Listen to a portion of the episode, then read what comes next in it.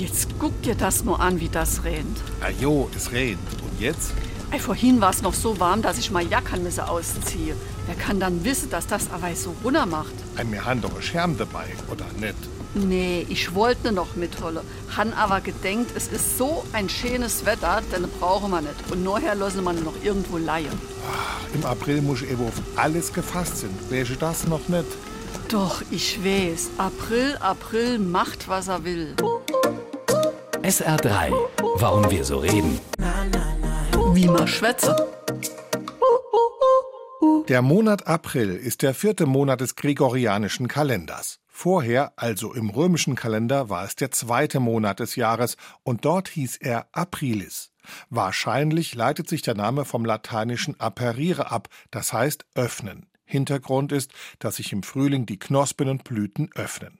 Es gibt auch noch einen alten deutschen Namen für April, den Karl der Große eingeführt hat, Ostermond, und zwar deshalb, weil Ostern meist im April liegt.